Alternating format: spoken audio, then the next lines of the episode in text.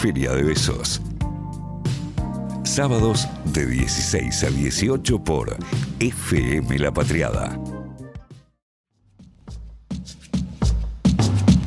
Seguimos amigues haciendo Feria de Besos. Recuerden que vamos a estar hasta las 18 horas y también recuerden que estamos en el 11 22 34 96 72. Momento de la entrevista, decirles que se reestrenó el documental. Nosotras también estuvimos en el cine Gaumont.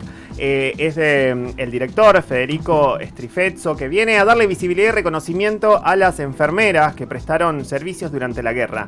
Hoy en Feria de Besos, amigues, vamos a hablar con Alicia Mabel Reynoso. Ella es veterana de Malvinas y una de las protagonistas del documental y de las 14 enfermeras mujeres. ¿Qué tal? Buenas tardes. ¿Cómo estás, Alicia? Hola, ¿qué tal? Buenas tardes. Buenas tardes a toda la audiencia desde Paraná. Los estoy saludando. Ah, pero qué lindo. ¿Cómo está el clima por Paraná en estos momentos? Mucho calor. Mucho calor. Eso indica que no preferís el calor antes que el frío. Una pregunta muy cliché, pero necesaria. no, no, yo soy, soy del calor. Soy soy del calor, soy de la pileta, agua, lo que sea, pero verano a full. Verano a full, me encanta, me encanta. Bueno, Alicia, eh, bueno, felicitarte porque están, están de estreno, están en el Cine Gaumont, van a estar toda esta semana, ¿verdad?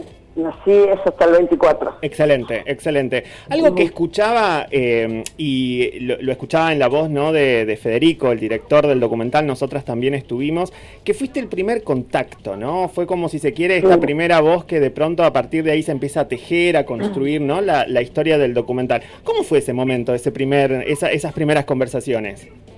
Bueno, la verdad que yo ya venía batallando por la visibilidad de la mujer desde unos años y justo había ido a Buenos Aires para presentar mi libro y así fue, Federico me venía siguiendo de, las redes, entonces bueno, ella estaba en Buenos Aires y me dice, ¿qué te parece si tomamos un café? Bueno, fuimos a tomar un café, bueno, ahí enseguida hubo hubo una conexión importante entre lo que él quería, lo que yo andaba haciendo y lo que él quería hacer y bueno, y de ahí no se separó más de nosotros, nos seguía filmando a todos lados donde íbamos, donde hacíamos cosas, él iba con su cámara y después salió la idea del documental que nos parecía algo lejano, loquísimo, porque se trata de, de mucho dinero, el cual no podíamos, no lo teníamos y bueno, y un día yo estaba de vacaciones en Brasil y me llama por teléfono y me dice, bueno, ya está, ya, ya salió, el Inca aceptó, bueno, la verdad que era una alegría terrible y,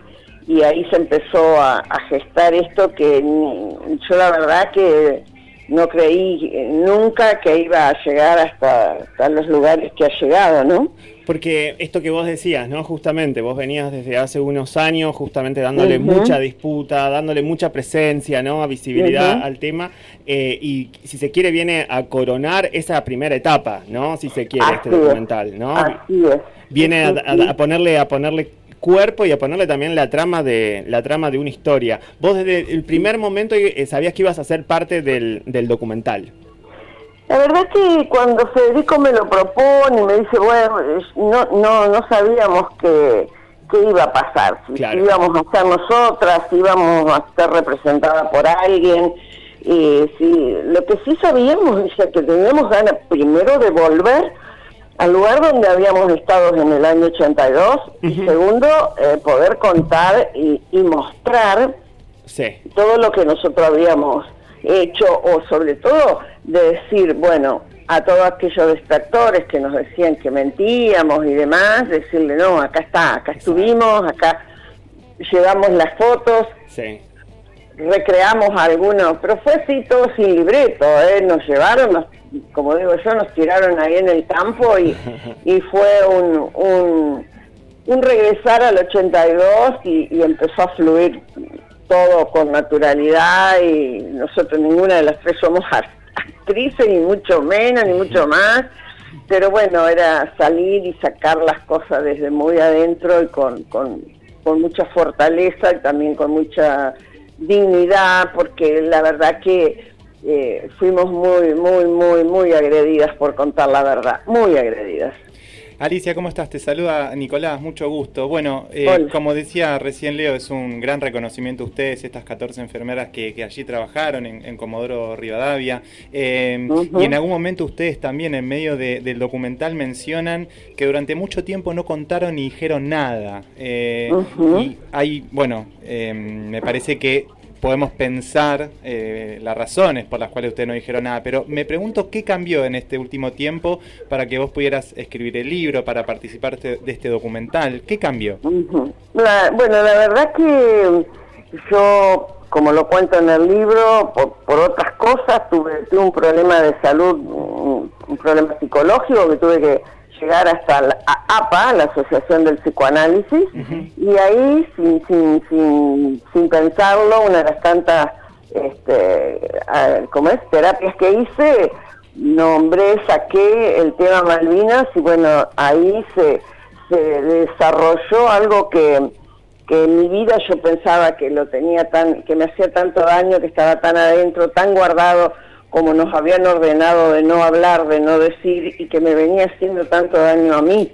desde adentro.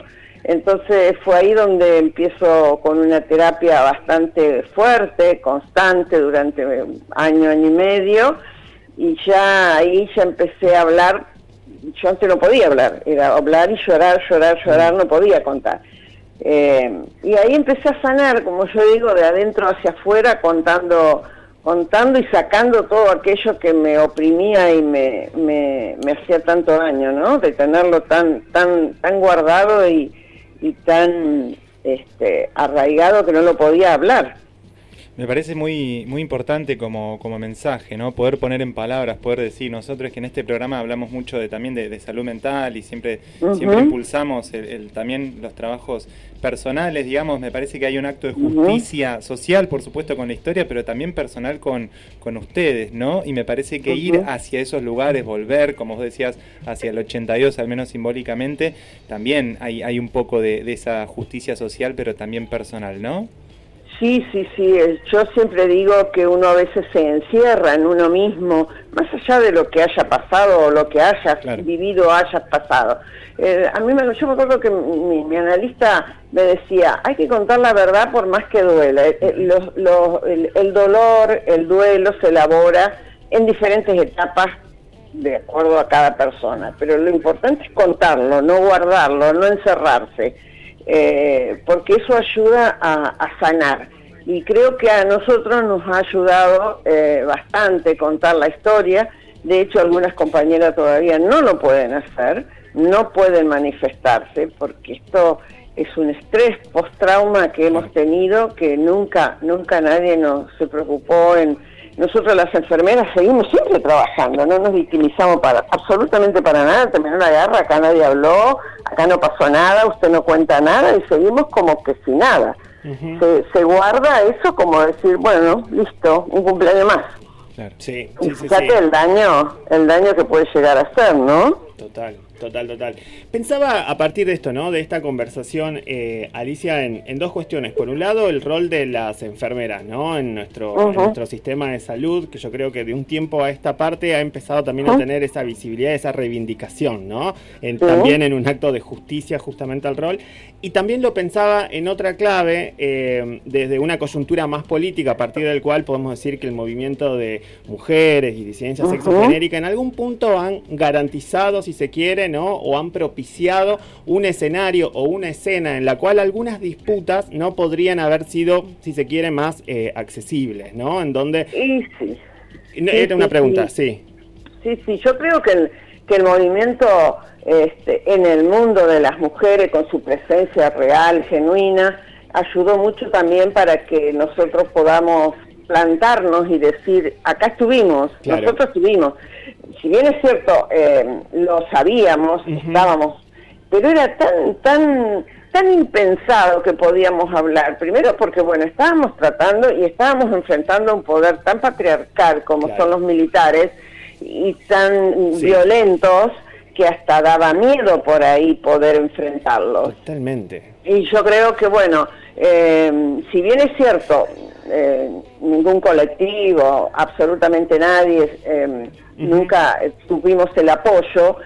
Si bien es cierto también nosotros decimos, bueno, estábamos escuchando todas las palabras que, calificaban para nosotros, igualdad, violencia, olvido, equidad, feminismo, mujer, en todas esas palabras. Y dijimos, bueno, no importa, nos vamos a defender nosotras solas.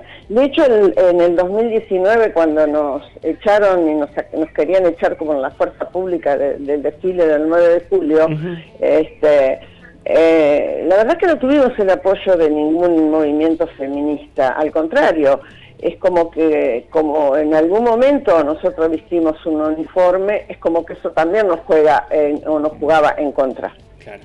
Claro, claro. Eh, sí, sí, eh, entendemos desde, desde el lugar que, lo decís. y también me quedo pensando en esta idea bien patriarcal de, de, lo militar, ¿no? Y me parece que eso se expresa muy bien en el documental, o al menos ustedes tres, lo, al menos a mí me, quedó como un gran tema para pensar, porque evidentemente eh, este documental viene a ensanchar el conocimiento de nuestra historia y nuestro presente, que creo que no solo es agregar eh, mujeres en la historia, sino entender cómo se construyó ese espacio patriarcal, ese mundo patriarcal y esa relación de poder que condiciona eh, nuestra mirada y que, bueno, creo que se, se, expresa muy bien en el pedacito en el que ustedes están en el acto en Comodoro Rivadavia. Yo no quiero adelantar nada, pero no sé si estás de acuerdo conmigo que me parece que esa esa escena que dura varios minutos es para mí trascendental.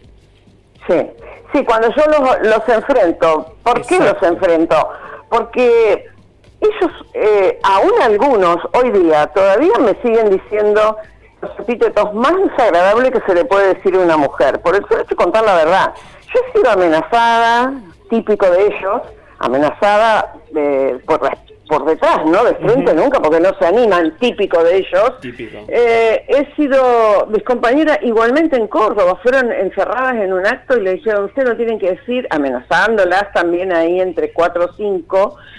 Y entonces como que uno, eh, ese día yo sabía que estaban hablando mal de mí, porque lo sabía perfectamente, porque bueno, me, me lo habían avisado, y sin embargo ninguno cuando yo los enfrenté, en una forma simpática, por cierto, pero muy irónica por otro lado, eh, ninguno fue capaz de decirme, no, vos estás mintiendo, vos no estuviste. No, vos, si vos lo viste te das cuenta de que ninguno me enfrentó. Y sin embargo, minutos antes, habían estado hablando barbaridades diciendo de mí, de mí y mis compañeras, por supuesto, ¿no? Que estas son truchas, que son unas mentirosas, que son unas mitómanas, que buscan plata.